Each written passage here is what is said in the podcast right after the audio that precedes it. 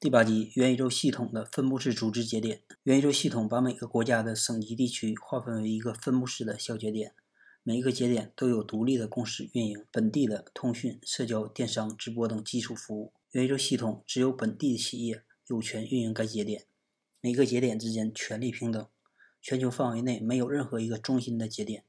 真正的实现了去中心化。举个例子，你可以把 Meta 的 Facebook 或者腾讯的微信。假设成一个中心化的元宇宙，那我们分布式的元宇宙系统就是把 Facebook 在美国的核心业务拆分成五十个节点，因为美国有五十个州，拆分成至少有五十个独立的公司负责运营；把微信拆分成二十三个节点，因为中国有二十三个省。在分布式的元宇宙系统里，虽然我们都在用同一个软件沟通，但是你用的可能是上海公司负责运营的上海节点。